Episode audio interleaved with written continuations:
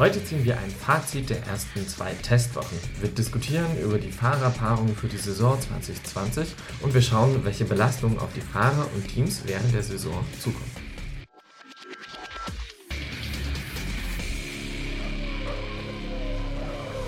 Hallo und herzlich willkommen beim Formel 1 Trackcast bei der zweiten Folge und auch heute ist es wieder eine Spezialfolge. Genau, David. Bevor die Saison dann richtig losgeht und wir zu jedem Rennen eine Folge machen, wollen wir heute, wie im Trailer eben schon ein bisschen angekündigt, nochmal auf die Tests zurückblicken und euch einen kleinen Ausblick auf die Saison 2020 liefern. Ganz genau, und ich bin auch schon richtig gespannt aufs erste Rennen. Ist ja auch gar nicht mehr lang und ich hoffe, dass uns das, das Coronavirus uns das nicht versaut. Ja, das bleibt noch so ein bisschen abzuwarten. Ich habe ja auch diese ganze Spekulation satt, findet es jetzt statt oder nicht. Chase Carey, der hat es klipp und klar gesagt, und schaut von Rennen zu Rennen und ja, erstmal läuft alles, wie es geplant ist. Das finde ich auch genau richtig. Das Ganze hätte, wäre, wenn, das bringt einem ja auch dann doch nicht weiter. Außer hier beim F1 Trackcast, da geht es nämlich ja eigentlich nur um hätte, wäre, wenn, aber natürlich faktenbasiert. Das ist richtig. ähm, das liegt aber auch daran, dass die Teams hart am Puckern sind. Und damit kommen wir auch gleich zum ersten Thema. Jawohl, die ersten Tests sind vorbei. Und was waren das für sechs geile Tage, muss ich sagen. Du hast dich ja besonders mit der ersten Woche beschäftigt, also mit den ersten drei Tagen. Und ich bin mal gespannt, was du dir da so Schönes rausgesucht hast. Ja, das stimmt. Aber bevor es zu den ersten drei Tagen und überhaupt den Test kommt, würde ich nochmal drauf gucken, wie sehr das wirklich aussagekräftig ist für die Saison. Mhm. Denn die ganzen Zeiten, die dort gefahren worden sind, die zu vergleichen, ist gar nicht so einfach. Das liegt unter anderem natürlich daran, dass die Spritmenge, die die Autos auf der Strecke hatten, immer sehr unterschiedlich ist. Ob ich jetzt einen Long Run fahre, also probiere das zu simulieren, wie sich ja. das Auto auf lange Zeit verhält, oder probiere eine schnelle Zeit zu fahren, entsprechend werde ich auch die Spritmenge anpassen und das wirkt sich auch ganz klar auf die Rundenzeit aus. Genauso eben Motoreinstellungen, fahre ich schonend, fahre ich aggressiv, möchte ich eine möglichst schnelle Runde haben oder möchte ich, dass der Motor das auch möglichst lange überlebt. Ja. Reifen. Wir haben nicht nur drei Typen, da sprichst du gleich nochmal drüber. Da komme ich nochmal zu, genau. Genau, spielen natürlich auch eine Rolle. Und beim Rennen habe ich natürlich mein DRS getaktet und auch nur dann, wenn die Leute vor mir eine Sekunde im Sekundenfenster sind. Klar. Bei den Tests kann ich die aber auch einfach so mal nutzen und auch da kommt es drauf an, möchte ich eben herausfinden, wie sich das Long Run verhält oder wie sieht das Auto aus, wenn es das DRS benutzen darf. Und das alles wirkt sich auf die Zeiten aus und deswegen kommt es auch mal vor, dass sauber die beste Zeit des Tages fährt und ähm, ja. trotzdem nicht unter den Top 3 gerankt wird von den Zahlen. Das zweite große Thema der ersten Woche oder eigentlich das wirklich große Thema der ersten Woche war natürlich das Dual Access Steering Wheel oder System, das DAS von Mercedes. Dabei ähm, haben wir natürlich alle gesehen, wie Hamilton plötzlich auf der Gerade das Lenkrad zu sich zog. Ja, und man dachte so, oh, oh, Gott, holt er das jetzt raus und das war, was weiß ich, wie viel km Nein, ähm, er beeinflusst damit den Winkel des Vorderrads, der Vorderräder zueinander. Das heißt, er kann sie ähm, durchs Heranziehen den Winkel verkleinern, sodass sich die Vorderreifen zueinander bewegen, wenn man so möchte. Genau. Genau. Oder er drückt es eben rein und dann öffnet er den Winkel wieder und erhöht den Winkel quasi, dass die Reifen nach außen zeigen. Was bringt das eigentlich? Das spannend. Willst du? Ja, du darfst gerne. Ich darf auch, okay. Ja, dadurch wird der Rollwiderstand, der sinkt und die Höchstgeschwindigkeit steigt. So erstmal in der Theorie, du hast ja schon erklärt, die Reifen liegen dann auf den Geraden flacher auf werden schneller. Das ist das eine. Zum anderen können Sie aber auch den Widerstand erhöhen, wenn Sie möchten, mhm. und dadurch die Temperatur regulieren. Na, wir kennen das ja von den Aufwärmrunden, das Schlangenlinienfahren, das könnte man rein theoretisch auch durch diesen Winkel schaffen, dass man dort eben das mehr stimmt. Widerstand schafft und die Reifen erhitzt, was ja positiv sein kann. Negativ ist natürlich, dass es auch die Abnutzung ähm, der Reifen erhöht. Das heißt, es muss schneller gewechselt werden, was ja wieder einen Zeitverlust bedeutet. Das ähm, hat aber auch den Vorteil, dass der Grip in den Kurven besser liegt, beziehungsweise der Winkel auch für die Kurven angenehmer ist. Man kann die Kurven enger fahren, spitzer fahren und hat nicht so einen hohen ähm, Winkel, quasi, wenn man möchte.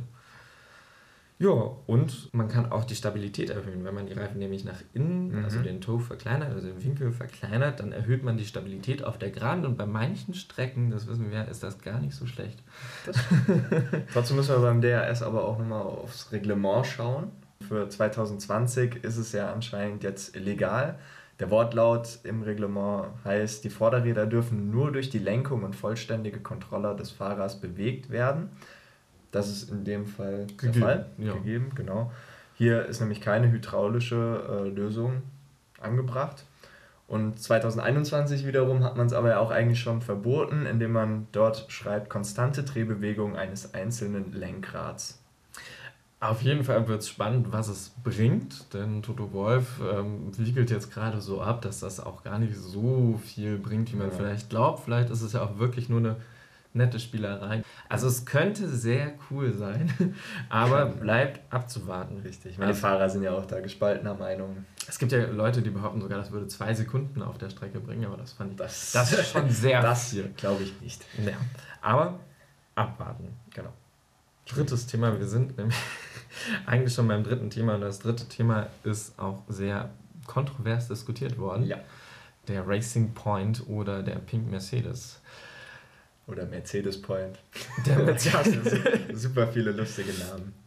Genau, ähm, das war ja von Anfang an sehr offensichtlich, dass Racing Point bei Mercedes abgeschrieben hat, wenn man so möchte. Und ähm, das, auch offen zugegeben. Genau, das aerodynamische System einfach kopiert haben oder probiert haben zu kopieren. Und ja, auch das ist im Rahmen des Legalen, ganz klar, um das mal vorwegzunehmen. Allerdings gab es eben von vielen anderen Teams die Kritik, was soll das? Warum macht ihr das? Warum entwickelt ihr nichts eigenes? Auf der mhm. einen Seite ne, habt ihr nicht, ihr habt doch viel Geld. Lawrence Stroll ähm, hat ja viel ja. Geld auch mitgebracht und vorher hatte Racing Point ja sowieso schon viel Geld. Warum muss das sein? Und naja, man muss ja auch sagen, 2020 äh, ne, ist jetzt eben diese Übergangssaison es ist schon sinnvoll, vielleicht das nochmal zu probieren, damit irgendwie nach vorne zu kommen. Letztes Jahr waren sie siebter in der Gesamtwertung, genau. in der äh, Konstrukteurwertung. Ähm, da probieren nochmal nach vorne zu kommen, ist das eine. Und zum anderen, kopieren ist vielleicht gar nicht so leicht, wie man sich das vorstellt in der Formel 1. Denn man kann das, glaube ich, nicht einfach nur so probieren nachzubauen und dann ja. funktioniert es, sondern es sind ja wirklich die mini kleinen Details. Und wenn man das nicht verstanden hat, glaube ich, ist das auch gar nicht so einfach. Bin ich auch sehr gespannt. Technikchef Andrew Green hat es ja auch gesagt, sie haben halt eben keinen Fortschritt mehr gemacht, deswegen sind sie ja zu dieser Kopie gekommen. Was ich interessant finde, sie haben den Mercedes eigentlich komplett kopiert, außer an den Seitenkästen. Da ist Mercedes ein bisschen äh, eine andere Schiene gefahren, jetzt wieder so wie es im Feld generell der Fall war. Und äh, das hat Racing Point noch nicht kopiert. Da gab es ja auch den Streit zwischen Haas und Racing Point. Ich weiß nicht, ob du das. Ja, genau. Der, ja, die sagen ja mal, der Haas ist ja komplett Ferrari. Was ja auch nicht an den Haaren herbeigezogen nee. ist. Und dann gab es jetzt eben auch die Argumentation von Racing Point, dass der Haas schon mehr dem jetzigen, also äh, SF1000 äh, ähnlich sieht, also dem diesjährigen Ferrari, ja. während der Racing Point eben ganz klar der Mercedes vom letzten Jahr ist. Und genau. deswegen genau. unterstellen sie Haas und Ferrari, dass es da Absprachen gibt oder dass man da sich an der Kaffeemaschine unterhält. Ich bin auf jeden Fall sehr gespannt, die, wie der Racing Point abgeht, weil ich fand in der ersten Testwoche, er war schon immer sehr weit vorne und das mit Perez, der war ja auch der Erste, das hatten wir schon in der letzten Folge, falls ihr die noch nicht gehört habt. Ja, auf jeden Fall. war ja der Erste, der die 1,18 geknackt hat genau. am ersten Tag schon. Ja, war auch der Tag mit den besten Bedingungen und was ich noch sehr schön fand in der ersten Woche, mhm Williams war als erstes auf der Strecke mit George Russell. ja, dann, dann kommen wir doch gleich so harmonisch weiter, oder? Ich finde, das ist eine perfekte ja. Überleitung wieder zu Testwoche 2. Und da ist auch, weil es nicht so oft vorkommt, Robert Kubica war am ersten Testtag in Woche 2 der Beste. Im Sauber. Im Sauber, richtig. Er ist ja kein aktiver Fahrer mehr, sondern eben Testfahrer für Alfa Romeo. Man muss auch sagen, an dem Tag sind die Teams eher auf Verlässlichkeit und Runden gegangen und er hat die Bestzeit auch auf dem C5, also dem allerschnellsten Reifen, hingelegt. Aber er war am Tagesende Erster, das kommt ja nicht so häufig vor. Insofern finde ich einfach melancholisch schön. Schön. Das die, die Williams vom letzten Jahr, Russell erst auf der Strecke und Kubica auch mal genau. Platz die, die starten dieses Jahr voll durch. Super. Aber wir haben ja eben schon von Reifen gesprochen, deswegen in der Testwoche 2 waren Reifen mehr Thema, zumindest als in der ersten Woche. Kurz, um nochmal alle abzuholen, wie sieht es mit dem Reifen aus? Letzte Saison haben wir ja die Mischung für jedes Rennen hart, mittel, weich, also weiß, gelb und rot. pro Rennen. Insgesamt gibt es aber trotzdem fünf Mischungen, das heißt C1 bis C5, wobei C5 der weichste ist und C1 der härteste. Jetzt ist es immer noch so, weil man sich entschieden hat, dass man 2020 jetzt mit den gleichen Reifen wie 2019 fährt. Das wurde auch vollständig von den Teams entschieden weil Pirelli wollte ja eigentlich so eine kleine Revolution starten, ja. indem sie die Reifen mit mehr Luftdruck vollpumpen, fanden die Teams aber nicht ja, so geil. Da gab es eine Konterrevolution. Ja, das von unten. So kann man es nennen. Genau. So viel aber erstmal zu den normalen Reifen. Das Besondere jetzt war, dass es äh, ganz spezielle Reifen, und zwar für die Steilkurven in Sanford gab, die getestet wurden. Da gibt es jetzt aber nochmal zwei Unterschiede. Entweder man fährt mit einer etwas steiferen Mischung. Das waren diese unmarkierten neuen futuristischen Reifen. Ich fand die sahen super geil aus. Ich weiß nicht, wie dir das ging. Also ich weiß nicht, Reifen. Also ich freue mich auf die 2021 Reifen, aber ich glaube, das ist ein anderes Thema. das ist ein anderes Thema, das würde den Rahmen sprengen, ja. Also ich, ich fand die ganz cool. Ähm, die zweite Lösung wäre, dass man mit höherem Luftdruck fährt, wie man es ja eigentlich für 2020 generell vorgesehen hat. Das Ganze wird, so heißt es momentan noch, vor Ort entschieden, beziehungsweise den Teams überlassen. Das müssen wir mal sehen. Was schon feststeht für Zandvoort ist, dass man die C1 bis C3 Reifen fährt, also die härtesten Mischungen, was ja logisch ist, weil durch die Steilkurven eine hohe Belastung auf die Reifen und das Auto zukommt. Jetzt noch das Problem mit dem hohen Luftdruck. Warum entscheiden sich alle dagegen? Und zwar geht es um Balanceprobleme, genauer gesagt Untersteuern. Was ist Untersteuern? Also das Auto schiebt über die Vorderachse, das heißt, man fährt in der Kurve nicht schön durch die Kurve, sondern geradeaus. Das will man natürlich nicht. Deswegen finden die Teams so hohen Luftdruck nicht so geil, man nett auszudrücken. genau. Und bei der steiferen Mischung ist das halt eben nicht der Fall. Da kann man mit normalem Luftdruck fahren. Deswegen vermute ich, dass die Sonderreifen zum Einsatz kommen werden. Deine Meinung? Ey, ich bin auf jeden Fall sehr gespannt. Ich bin auch sehr gespannt auf die Spe Steilkurve. Also das ist auch ähm, das wirklich ist ein sowieso mega interessant. Hoffentlich gut. Also hatten wir in Indianapolis, ich ja. weiß es nicht ähm, mehr, welches Jahr das war. 2004, 2005? Ja, so um den Dreh rum war es, glaube ich. Wo aber auf jeden Fall wirklich plötzlich nur noch drei Teams ja. in der Startaufstellung ja. standen, weil die anderen ähm, das Rennen boykottiert haben, weil es zu gefährlich war, weil die Reifen einfach den Bedingungen nicht standhalten konnten, der genau. Steilkurve nicht Da muss man aber auch sagen, dass man ja mit zwei verschiedenen Reifenherstellern gefahren Bridgestone ist. Bridgestone und, und Michelin war das, glaube ich, noch, ne? Michelin? Michelin. das, äh, da muss ich passen, das weiß ich nicht. Aber ja, kommen wir schon direkt zum zweiten Thema einfach. Und zwar geht es da um Mercedes, genauer gesagt um einen Mercedes-Motor. Man muss sagen, Mercedes, sie waren die schnellsten. Besser gesagt, Valtteri Bottas, der hat am dritten Testtag mit einer Zeit von 1.15.732 die schnellste hingelegt. Ist aber nicht die allerschnellste auf der Strecke. Ne? Letztes Jahr hat er eine ja, genau. 1.157 äh, 406 habe ich mir aufgeschrieben. Das stimmt. Obwohl ich sagen muss, dass ich auch glaube, dass keines der Teams dieses Jahr wirklich ans Limit gegangen ist. Nö. Also diese, diese Testfahrten waren wirklich, haben alle, glaube ich, so ein bisschen gepokert. Keiner wollte so wirklich die Hosen runterlassen. Aber da kommen wir noch gleich zu. Kommen wir gleich noch zu, genau. ähm, was auch noch wichtig zu erwähnen ist, mit 903 Runden waren sie auch das Team, was die ja. meisten Runden und somit natürlich auch sehr zuverlässig abgespult hat.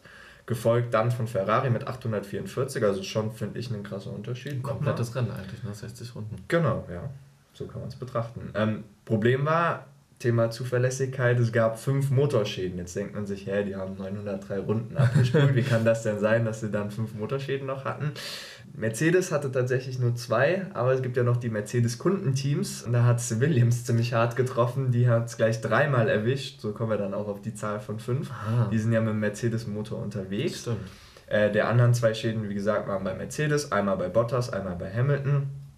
Und oft war der Öldruck das Problem. Einmal hat es aber auch die MGU H den Geist aufgegeben und einmal war es das ERS.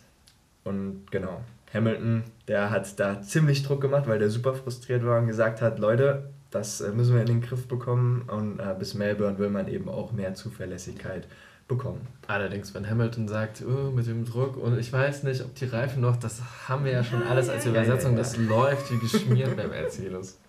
Das kann sein natürlich. Vielleicht ist das D ihre Art zu blöffen. Hm, und wer blöfft noch? Wer blöfft noch? Drittes Thema, der Ferrari-Motor. also beziehungsweise Ferrari. Da ist die Frage, blöffen Sie, sagen Sie die Wahrheit? Letztes Jahr war der Motor der absolute Hammer, das Maß der Dinge. Bei den Tests hat Ferrari, was den Motor betrifft, gar nicht geliefert. Dieses Jahr.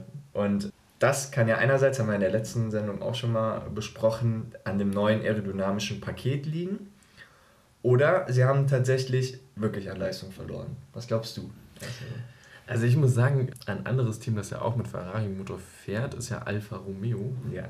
Und die sind ja wirklich, hatten wir ja schon mit Kubica angesprochen, aber mhm. auch Raikkonen hatte eine Bestzeit und die waren schon schnell. Und ich weiß es nicht. Ich, ich glaube auch, oder ich hoffe vielleicht ein bisschen, dass sie blöffen und ja, dass sie doch schneller sind, als es in den Tests aussah. Und ich, ich weiß nicht mehr, wer es gesagt hat, aber irgendwer meinte, dass sie da eine komplette Sekunde eigentlich zurückhalten. Und okay. ja, ja da, du vertrittst auf jeden Fall die Meinung des Fahrerlagers. Die glauben nämlich alle, dass Ferrari blufft. Am letzten Testtag, kurz vor Ende, kam aber dann noch eine kuriose Meldung. Und da hat die FIA geschrieben, sie schließt die Analyse der Ferrari Power Unit ab. Was heißt das jetzt? Letzte Saison hieß es, Ferrari würde beim Motor betrügen. Da ging es um mehr Benzineinfluss in den Motor. Und Ende 2019 gab es ja da auch ein paar Regelverschärfungen. Und da muss man auch sagen, hat Ferrari Power-Einbußen mhm. erleiden müssen. So, das heißt, sie waren zu Ende der Saison, haben sie ja nachgelassen, waren langsamer. Da gab es ja auch so ein bisschen die Diskussion mit Max Verstappen, der gesagt hat, ja, wenn sie jetzt nicht mehr betrügen können, sind sie halt nun mal langsamer. Sei jetzt erstmal so dahingestellt. Das Ganze bleibt halt auch erstmal unter der FIA und Ferrari. Was man generell sagen kann, es gibt jetzt eine Härteüberwachung von allen Power Units für alle Teams und auch für die kommenden Meisterschaften.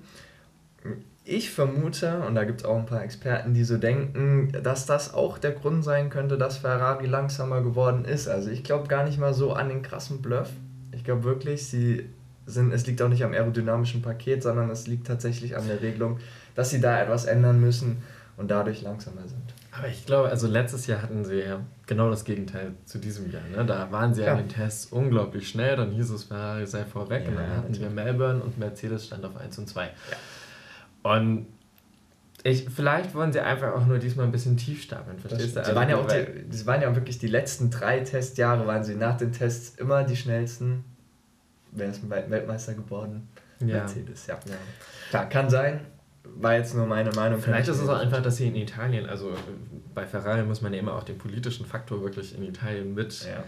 bedenken, glaube ich, dass sie da in Italien jetzt diesmal das Gegenteil erreichen wollen. Nicht Vorfreude und Enttäuschung, sondern diesmal vorher tief gestapelt und dann positive mhm. Überraschungen. Mhm. Weil auch Ferrari ist trotz allem, ne, auch wenn die FAL da irgendwie was beschließt, ich glaube, dass sie mit solchen Sachen gut umgehen können. Das okay. ist wirklich ja das älteste, erfolgreichste Team ever und ja. ich glaube da dran. Können wir auch wieder eine super Überleitung machen, nämlich zum Ferrari-Klon den Haas. Diesmal geht es aber nicht ums Auto, sondern wir gucken uns das jetzt mal das jüngste Team mit letztes Jahr wenig Erfolg. so kann man sagen, ja. Wir schauen aber jetzt mal auf die Fahrerpaarung. Letztes Mal haben wir uns die Teams angeschaut, jetzt geht es auf die Fahrerpaarung. Erzähl mal was zu den beiden Haas-Piloten. Ich, ich linse da in deine Notizen und ja. diese Crash-König Roman Grosjean und Unsympath Kevin Magnus. ja, das steht da nicht. Hat er ja, auf jeden. Ähm, Genau, ja, die Fahrerpaarung war ja letztes Jahr also sehr explosiv. Die beiden können auch nicht so gut miteinander, das wissen wir schon seit dem, der ersten Staffel Drive to Survive und auch schon davor, dass äh, Kevin Magnussen wohl Roman Grosjean nicht sehr gut leiden kann. Und dann sind beide ja letztes Jahr auch kurze Zeit äh, um den Sitz gefahren. Also es stand zumindest zur Diskussion, ja. ob da getauscht wird. Und da sind sie schon sehr aneinander geraten in den letzten zwei Jahren war Magnussen weit vor Grosjean. Ne? Am Ende der Saison. Am Ende der Saison. Also der hat insgesamt wirklich auch mehr geholt, ähm, mehr Punkte geholt und allerdings muss man sagen, dass Roman Grosjean ja eigentlich der ältere, erfahrenere und insgesamt erfolgreichere Fahrer ist. Also er ist 2011 GP2 Meister mhm. geworden und schon seit 2012 in der Formel 1, stand schon zehnmal auf dem Podium und dagegen, ja, Magnussen hat nie einen Meistertitel geholt, wenn ich das richtig auf dem Schirm habe und erst seit, erst seit 2014 in der Formel 1. Ja. Also ich persönlich verstehe generell nicht, wieso man noch auf die beiden setzt. Man sollte doch da lieber zwei Fahrer mit Talent ich verstehe auch nicht, warum die das Auto weiter nach vorne bringen können. Aber ja. irgendwie scheint Haas, glaube ich, an Magnussen festzuhalten. Also ich denke. Ich glaube es auch, ja. Es, es gab ja auch die Gerüchte Nico Hülkenberg zu Haas, wobei ja. Hülkenberg und Haas sowieso nicht so können und Hülkenberg, ja, und, Hülkenberg und Magnussen. das wäre halt gar nicht gegangen. Meine Erklärung war, dass die Magnussen nicht gehen lassen wollten und ähm, dann am Ende mit Roman Grosjean auch vorlieb gehalten haben, der ja wirklich kennt das Auto, der ist jetzt schon lange da und lass den nochmal eine Saison da machen und danach wenn sie generell noch in der Formel 1 bleiben, der Gene Haas hat da ja auch ziemlich Druck gemacht, dieses Jahr muss geliefert werden. Das ist ja gestern kam, glaube ich, die Nachricht ja, in der genau. Art, wenn das nicht ist, dann ist das ein finanziell sehr Richtig, ja. teurer Sport. Ja. Wen siehst du trotzdem vorne von den beiden für die Saison? Ich persönlich glaube, ich hoffe Roman Grosjean mal wieder zur Abwechslung. Okay. Und ich ehrlich gesagt hoffe auch trotzdem, dass sie irgendwie was schaffen, weil es ist schon immer schön zu sehen, wie die mit sehr wenig Leuten doch sehr viel auf die Reihe kriegen, auch wenn sie wirklich alles Mögliche zukaufen. Ich alles andere im Team stimmt ja auch. Also gerade wenn man es auch wieder bei Drive to Survive sieht, so hinter den Kulissen mal, da, da passt eigentlich die Chemie, passt da schon. Und Günther Steiner ist ja auch ein cooler Typ, dem sei es ja auch mal gegönnt, nicht äh, bei jedem Rennen rauszufallen. Vielleicht schimpft er dann auch ein bisschen weniger. Genau. Ja, auch schön, wenn er ein bisschen sich freuen kann. genau. Nee. genau. Kommen wir aber zum nächsten Team. Da geht es um Renault. Esteban Ocon ist wieder in der Formel 1 und äh, Danny Ricciardo. genau, Ocon hat ja ein Jahr Pause gemacht. Zuvor war er da im Racing Point unterwegs. Äh, Sehr erfolgreich eigentlich. Ne?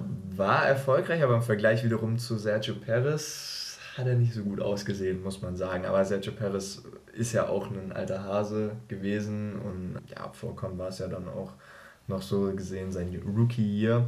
Und die haben sich auch richtig gebieft damals, wenn ich das richtig ja, Ocon ist auch einer, der gibt auch gerne mal Butter bei die Fische. Ne? Der hat sich ja auch mit Max Verstappen mal da stimmt, die eine, stimmt. nennen wir es mal, Schlägerei geliefert. Schubserei. Schubserei, genau. Generell für mich eigentlich zwei richtig, richtig gute und interessante Fahrer. Ricardo hat es ja über die Jahre gezeigt, der ist für mich ein echter Weltmeisterkandidat, wenn er denn mal im richtigen Auto sitzt. Jetzt ist er ja schon mal ein Jahr mit Renault so ein bisschen warm geworden und ich meine, Renault will ihn, denke ich mal, unbedingt halten. Er könnte ich mir vorstellen, liebäugelt vielleicht auch nochmal damit einen der drei Top-Teams. Gut, Red Bull wird es nicht mehr werden. Aber er hatte auch gute Connection zu Toto Wolf. Genau, ja, die verstehen ja sich ja auch. Jahr bei Mercedes, also ja. auch nur an der Seitenlinie, aber er war da. Ja, aber trotzdem muss er auch liefern, damit Mercedes oder Ferrari oder wer auch immer ihn natürlich noch will. Und ja, Ocon muss, glaube ich, kämpfen, damit er überhaupt weiterhin einen Platz bekommt. Ist ja auch Mercedes-Testfahrer gewesen, deswegen eigentlich auch gute Connections zu Mercedes. Ähm, vielleicht betteln sie sich ja. Ich bin mal auch gespannt. Ja. Schauen wir mal. Beide sind auf jeden Fall sehr, sehr talentiert. Die Frage ist, wie wird Renault abliefern? Ich glaube einfach, dadurch, dass Ricardo jetzt schon ein Jahr im Renault abgespult hat, sehe ich in diese Saison vorne. Beim internen Duell. Beim internen Duell. Hm, ich hoffe auf den Underdog. Ich glaube, dass Esteban Ocon, auch wenn Danny Ricciardo ein super witziger Typ ja, ist. Ja, sympathisch. Aber ich, ich glaube, dass Esteban Ocon das für sich entscheidet. Okay. Ähm, genau, drittes Team, Alfa Romeo. Ja. Äh, altbekannter Fahrer Kimi Räikkönen und irgendwie für mich immer noch ein ziemlich unbekannter Fahrer äh, Giovinazzi, weil ja war dann doch recht wenig im Bild, außer wenn man ihm die Haare abschneidet. Und ja, beide sind jetzt letztes Jahr gekommen zu Alfa Romeo. Und äh, Kimi Räikkönen hat einfach mal die Muskeln spielen lassen und Giovinazzi wirklich auf den hinteren Platz verwiesen. Ja. Sehr deutlich. Ähm, ist einfach auch schon, der fährt seit 2001 in der Formel 1. Klar, mit Pause, aber er ist 40 Jahre alt, er hat mit neun Jahren schon angefangen, Kart ja. zu fahren und Giovinazzi hatte 2017 mal zwei, zwei Runden, zwei, zwei äh, Einsätze und mhm. Ich, ich, also das war so sein erster Formel 1 Auftritt und mal gucken. Also ich, ich glaube, dass Giovinazzi auch dieses Jahr keine Chance gegen Kimi Räikkönen haben wird. Das sehe ich ganz genauso. Auch wenn, wenn Kimi das nur aus Hobby macht, wie wir ja, gehört wie wir jetzt genau. Ja, also auf jeden Fall ein nettes Hobby hätte ich auch gerne. Ja, ne? ja. genau für zwei, für die es kein Hobby ist, denke ich, sondern wirklich dann doch der Ernst des Lebens, mal so gesagt, ist dann bei Racing Point. Da geht es nämlich um Sergio Perez und ja, den Sohn Lance Sündchen Stroll. Stroll, Lance Stroll. Genau, der ist ja äh, Sohn des Hauptinvestors. Denkst du, er wird eventuell ein bisschen bevorzugt? Nein, Nein. ich glaube, das ist ganz fair. Also, was ich ja glaube, im Team selbst, also die ganzen Mechaniker und Technikchefs und alle, die sind dann doch eher auf Sergio Perez Seite, weil die wissen, dass der vielleicht etwas mehr kann. Aber er hatte ja vorher genau dasselbe, ne? Also er war ja auch der bevorzugte Klar.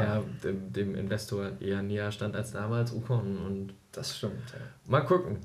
Mal gucken. Ich bin auch mal gespannt. Auf jeden Fall, Sergio Perez, eigentlich finde ich auch ein, ein riesiges Talent, hat ja auch die internen Duelle immer gewonnen in den letzten Jahren. Und wenn Racing Point es jetzt wirklich schafft, wie sie es gesagt haben, mit ihrem Klon Mercedes näher an die Top 3 heranzukommen, Sergio Perez auf jeden Fall ein Podiumskandidat stand ja auch letzte Saison schon auf dem Podium. Lance Stroll stand ja sogar auch einmal, glaube ich, auf dem Podium, ne? was ein bisschen überraschend war. Aber naja, man merkt vielleicht, dass ich den Jungen nicht so ganz mag, aber wir sind natürlich neutral. Ähm, deswegen mal schauen. Ich glaube ganz klar, Sergio Perez setzt sich in diesem internen Duell durch. Ich, ich weiß auch noch ein Team, wo es ganz klar ist, und das ist ja. Williams. Und äh, da sehe ich George Russell ganz klar vorne, vorweg, brauche ich auch eigentlich gar nicht argumentieren, ich mache es trotzdem, weil der 22-jährige Russell gegen Latifi Russell hat 2017, als er in der GP3 gestartet ist, den Meistertitel geholt. Er hat 2018, als er in der Formel 2 startete, den Meistertitel geholt. Und 2019 war er, na gut, letzter mit null Punkten bei Williams, das aber tatsächlich wirklich out of competition war, ja. wirklich nicht mitfahren konnte, eigentlich so richtig. Und Kubica, glaube ich, in dem einzigen Rennen, wo sie dann in die Punkte gekommen sind, ein Pünktchen ja genau, war er davor. War, war er davor. Freut uns für, für Kubica. Auf jeden Fall. Aber ähm, Russell hat ihn trotzdem das komplette Jahr dominiert. Er hat 21 zu 0 die Qualifyings ja. für sich entschieden. Ich glaube, in drei Rennen war er hinter Kubica. Aber Russell ist ein Talent und ich glaube, das ist auch dem kompletten Fahrerlager bewusst. Ja. Und das ist auch Mercedes bewusst, sich, also. weil auch er hat gute Connection zu Toto Wolff. Das stimmt. Und jetzt nochmal so ein bisschen weiter in die Zukunft. Ich glaube, wir sehen irgendwann mal die Fahrerpaarung Russell und, ähm, und Ocon beim ja? Mercedes.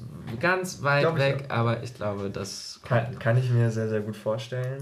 Ja. Das wird auch ein richtiges Battle werden, glaube ich. Das wäre so schön. Die, die kommenden Jahre werden super. Einer, ja. der, bei dem ich nicht glaube, dass er unbedingt dabei fährt, ist Latifi. Latifi startete 2016 das erste Mal in der GP2 und holte Platz 16. Mhm. Er startete 2017 in der Formel 2, hat sich ja dann umbenannt, eigentlich aber selbe System, ja.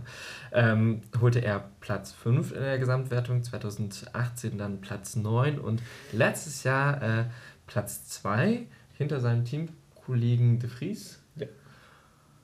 Man muss ja sagen, nur Platz 2. Also, ich meine, der war jetzt wirklich, ich glaube, das ist einer der Fahrer, der am längsten, also ich, ich kenne mich da nicht so gut aus, aber der mit am längsten in der Formel 2 unterwegs war ja, und eigentlich nichts gerissen hat. Also ich meine, klar, zweiter Platz ist gut, Respekt dafür, aber ja, auf jeden Fall. Also mit 24 will, und es, es klingt jetzt super arrogant, weil ich glaube, ich weiß noch nicht mal, ob ich noch Auto fahren kann. Ich bin so lange ja. kein Auto mehr gefahren. nee, aber ähm, Latifi, also jemand, der für Latifi argumentiert und wie super er ist, ist George Russell der ja auch klar machen muss, wie gut er ist, ne, um ja. sich da ein bisschen abzuheben. Und der halt auch wirklich sagt, da kommt einer der erfahrensten Fahrer, die als Rookies in der Formel 1 starten werden und gestartet werden sein. So eine Art. Und ja, ich glaube, das werden wir auch sehen. Und wird, es wird sicherlich trotzdem ein spannendes Duell und ich, bin, ich hoffe, dass Williams auch mal im Mittelfeld wieder mitfahren kann. Das würde mich wirklich sehr, sehr freuen. Ja, dass Russell endlich mal seine ersten WM-Pünktchen In bekommt. der Formel 1, ja. In der das wäre super. Das wäre sehr schön. Wir sind neutral. Wir sind neutral. Obwohl ich eigentlich muss sagen, ich bin fast ja für jeden Fall. Ich finde ja das Feld generell ziemlich geil. Ja. Und eine der geilsten Fahrerpaarungen, ich glaube, da wird jeder zustimmen, gibt es bei McLaren Carlos Sainz und Lando Norris. Die haben auf jeden Fall am meisten Spaß, würde ich behaupten. Ja, also da wäre ich auch gerne Mechaniker oder Teammitglied. Ähm, ja, Lando Norris ist ja eigentlich auch noch ein Rookie, ist ja mit Russell zusammen und Albon in die Formel 1 gekommen, war aber nur Zweiter hinter Russell. Insofern, ja, Frage natürlich beim Duell Russell-Norris, wen würdest du da vorne sehen? Naja, also wir haben ihn ja 2018, haben wir Russell vorne gesehen. Aber, genau, aber das ist trotzdem auch ein super Fahrer. Ja, und sie waren da in unterschiedlichen Teams. Insofern die Frage, wie kann man das vergleichen? Aber Norris auf jeden Fall Hammerfahrer. Trotzdem heißt es auch hier, ich meine, Carlos Sainz ist immer noch sehr, sehr jung auch, ne? das muss man auch bedenken. Aber er gilt irgendwie schon für mich so als Routinier. Das also stimmt, der ist, ist irgendwie, irgendwie schon ewig auch gefühlt dabei. Und äh, ja, deswegen ist so ein bisschen die Frage, wer setzt sich da durch? Letzte Saison hat Science Norris von den Punkten her ziemlich, ziemlich stehen lassen, muss man sagen. Er war ja der Best of the Rest Fahrer, was ja auch cool war. McLaren war ja auch das Best of the Rest Team. Norris hatte aber auch einfach ziemlich viel Pech. Also der ist ja auch öfters Ich mal glaube, in Spa war das, wo er wirklich auch noch ganz zum Schluss das abstellen musste, obwohl er echt gut Richtig, gefahren genau. ist. Also da sind schon ein paar Punkte auf der Strecke liegen geblieben, das muss man Fall. sagen. Ansonsten, McLaren hat wieder ein gutes Auto, glaube ich. Ich glaube, das wird auch ich hoffe, spannend. Ich hoffe, ja. ja. Ich, ich denke auf jeden Fall, dass es, äh, dass es sehr spannend wird und dass sie halt eben an letztes Jahr einfach anknüpfen können. Und ich glaube, diese Saison trotzdem aufgrund von der Erfahrung hat der Sainz nochmal die Nase vorne. Aber ich glaube, das wird sehr, sehr eng. Und worauf ich am meisten gespannt bin, ist, wie sich das Verhältnis der beiden entwickelt, wenn sie wirklich mal gegeneinander fahren.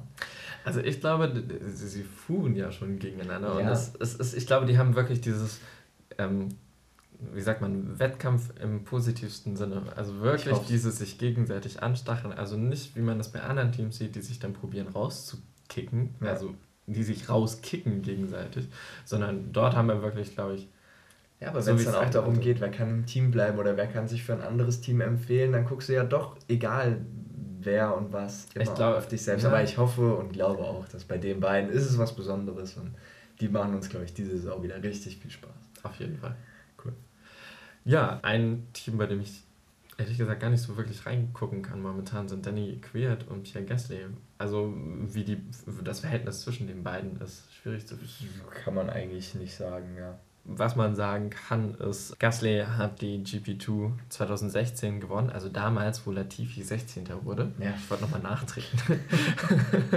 und äh, dir, ne? da, da war Quiert allerdings schon bei der Formel 1. Also Quiert ist ja auch ein sehr erfahrener Fahrer, ähm, war auch bei Red Bull, waren beide bei Red Bull und sind wieder zurückgestuft worden zu damals noch Toro Rosso, was wir ja jetzt Alpha Tauri nennen dürfen. Richtig. Und dort sind sie auch beide eigentlich immer ganz gut gefahren. Also immer mal wieder auch aufs Podium. Ja. Gasly ja auch zuletzt sogar gegen Hamilton sich noch schön durchgesetzt in einem tollen, tollen Endspurt.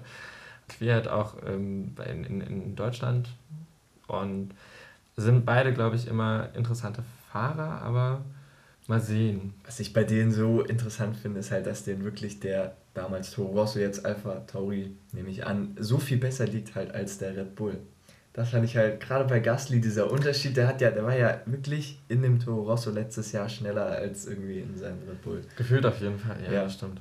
Also heftig. Ja, aber was ich bei den beiden glaube, Kiat holt mehr Podestplätze, aber Gasly ist am Ende in der WM von Punkten her weiter vorne. Ich glaube, der Kia, der ist so einer, der, der geht immer ganz oder gar nicht. Und mhm. wenn er ganz geht, dann hat er auch die Chance auf Podest zu fahren. Wenn der das geht Auto dann auch an zulässt. die Grenzen und über die Grenzen genau. als Torpedo hinaus. Deswegen wird er dann wahrscheinlich bei den Punkten am Ende weniger holen, weil er das ein oder andere Mal vielleicht öfters ausfällt zu viel. oder zu viel will. Ja, aber ich bin auf jeden Fall auch gespannt, weil ich glaube, Gasly hat auch seine, sein Selbstbewusstsein wiedergefunden bei Toro. Das also, ich, ich glaube, das geht schon gut nach vorne. Die sind auch gesetzt, gerade Gasly ist ja auch noch sehr, sehr jung und das Potenzial. Stimmt, stimmt bei Kiat, klar, 24, muss man gucken, wo es für ihn ja, die Reise auch erst 26 ist noch jung. Ja, ja, auf jeden Fall. Ich glaube auch nicht, dass für beide die letzte Saison sein wird. Für wen es eventuell die letzte Saison sein könnte, ist Valtteri Bottas. Für Lewis Hamilton eher nicht. Man hört schon, wir sind bei Mercedes angekommen glaube, da muss man auch nicht wirklich viel zu dem Verhältnis sagen. Äh, Hamilton ist bei Mercedes die klare Nummer 1. Er sagt selbst, er fühlt sich wieder in der Form seines Lebens. Ich glaube, bei Bottas wird es so sein, er kann vielleicht wieder einzelne Akzente setzen, kann Hamilton in verschiedenen Rennen mal ärgern und ein paar Siege auch einholen. Die Frage ist natürlich, wie stark wird das Auto dieses Jahr sein? Das können wir jetzt noch nicht sagen, können wir nur spekulieren. Ich spekuliere ja eh darauf, dass Red Bull dieses Jahr sehr, sehr stark sein wird und ich glaube, auch Ferrari darf man noch nicht abschreiben. Deswegen glaube ich, dass es Bottas dieses Jahr nicht mal schafft, Zweiter zu werden. Es sei denn, Mercedes dominiert, so wie letztes Jahr, dann keine Frage. Und ich glaube auch, dass es von Valtteri Bottas das letzte Jahr in der Formel 1 sein wird, weil wo gehst du, wenn du bei Mercedes scheiterst? Und wir haben gehört, Es sind so viele junge Fahrer, die heiß auf diesem Sitz sind. Das Wo geht danach noch die Reise hin? Ja, gehst du dann wieder zurück, keine Ahnung, zu einem Williams? Glaube ich nicht. Ah ja, vielleicht tauscht er mit Russell. So wie Leclerc vielleicht, und, und ja. Raikkonen. Also mein, klar, sowas ist möglich. Ich glaube trotzdem, dadurch, dass so viele Junge da sind, die hoch wollen, würde ich mal behaupten, dass es vielleicht das letzte Jahr von Ich Bottas glaube aber ehrlich gesagt, dass Bottas dieses Jahr nochmal richtig kommt und richtig Gas gibt. Er hat bei okay.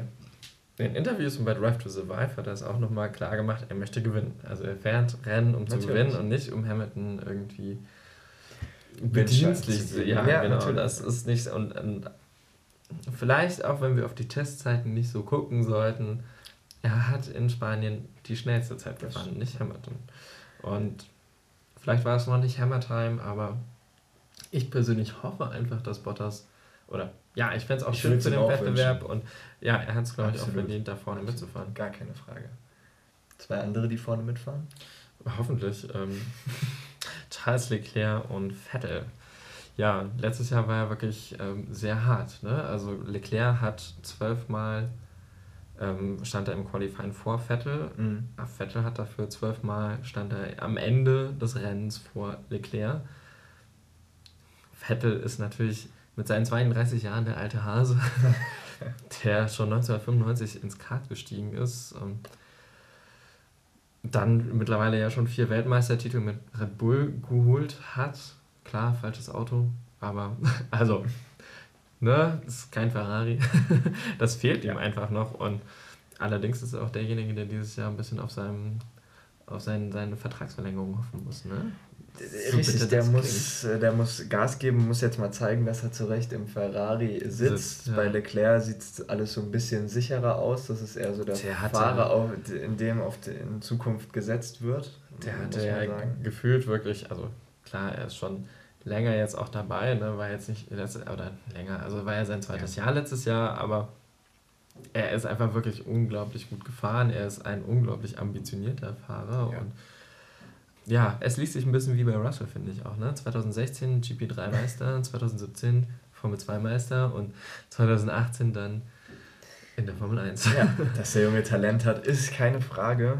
Ich glaube auch, dass er am Ende dann die Nase vorne haben wird. Ich glaube trotzdem, je nachdem wie es läuft, dass Ferrari nicht um die WM, um den WM-Sieg mit einem der beiden Fahrer mitfahren wird, weil ich glaube, am Ende verbauen sie es einfach wieder sehr.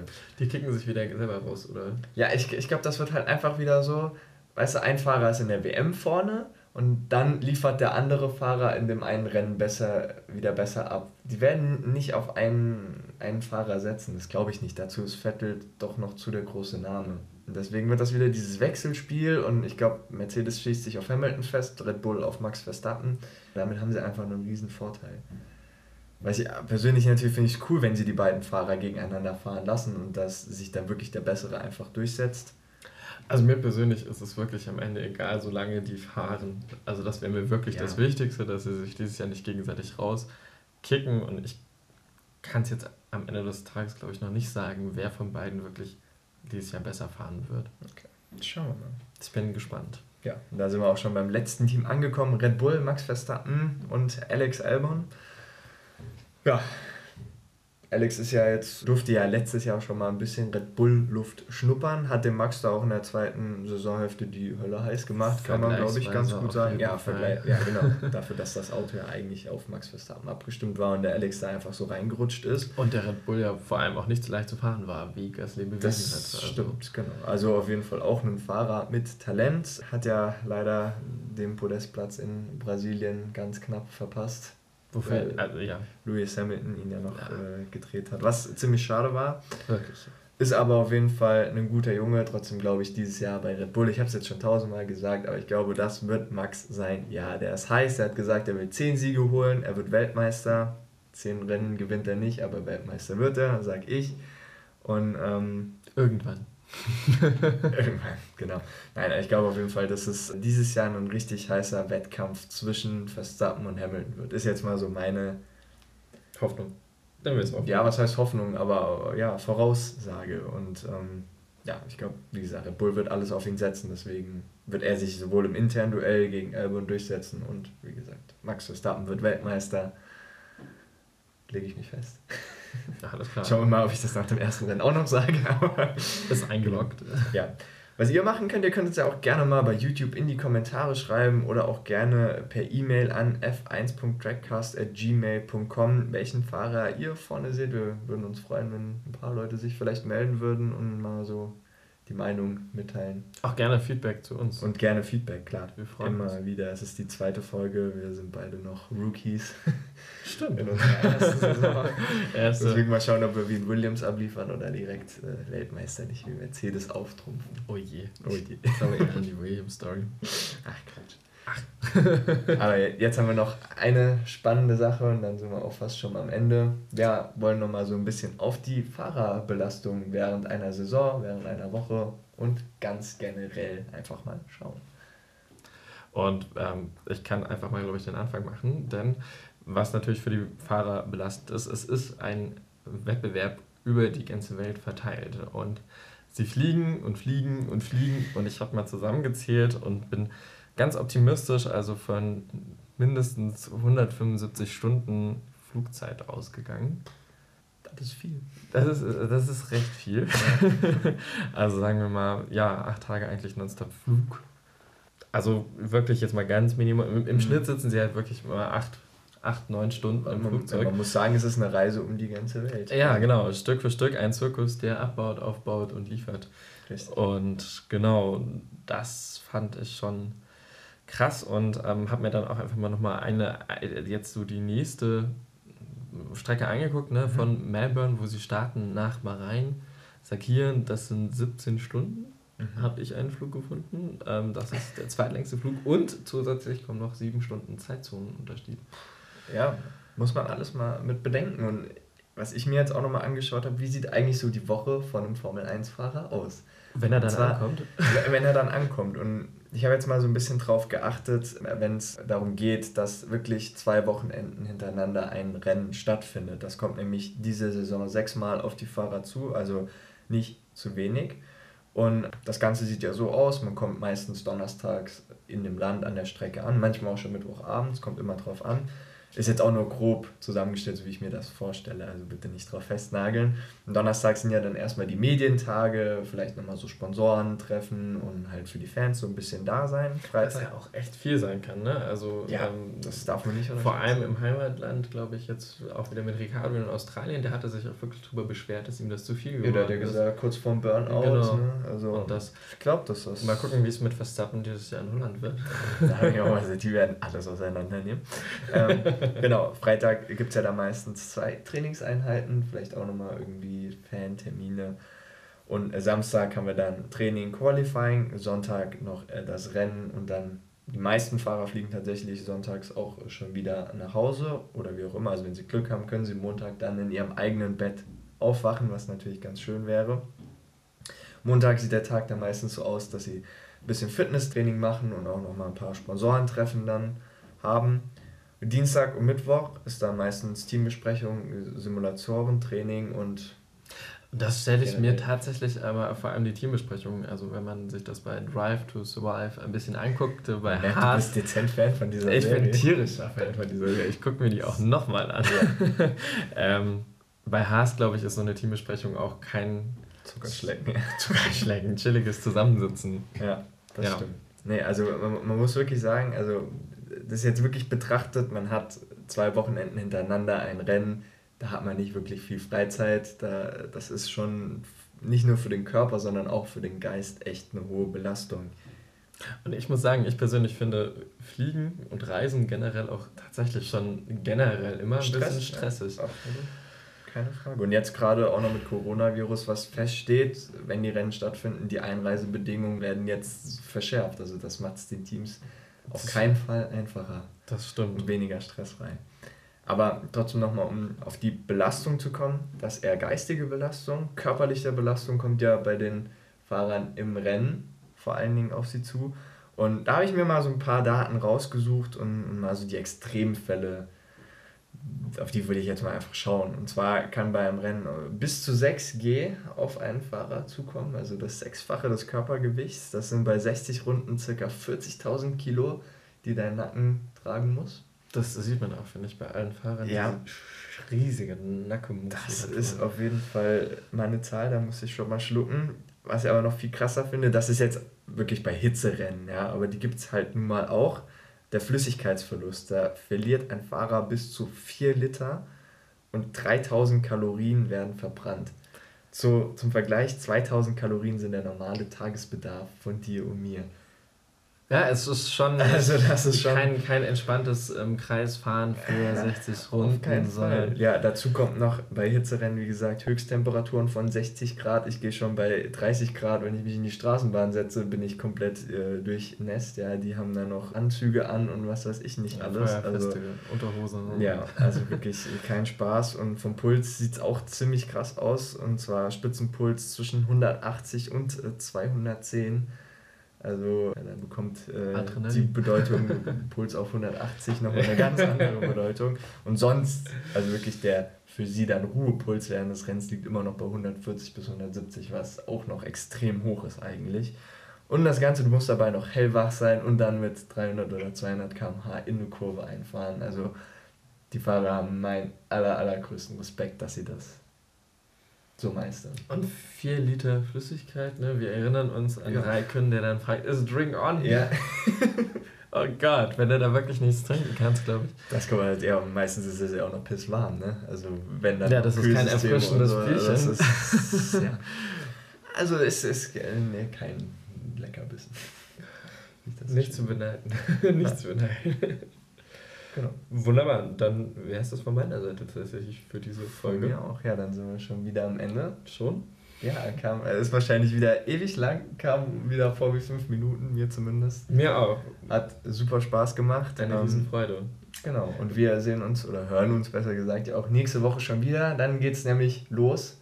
Mit dem ersten Rennen. Mit dem ersten Rennen. Oh, ich freue mich. Ich freue mich auch mega, genau. Dann kriegt ihr uns oder hört ihr uns zu jedem Rennen immer Kurz mit davor. diversen Analysen kurz davor. Wir genau. freuen uns. Bis dahin. Bis dann. Ciao.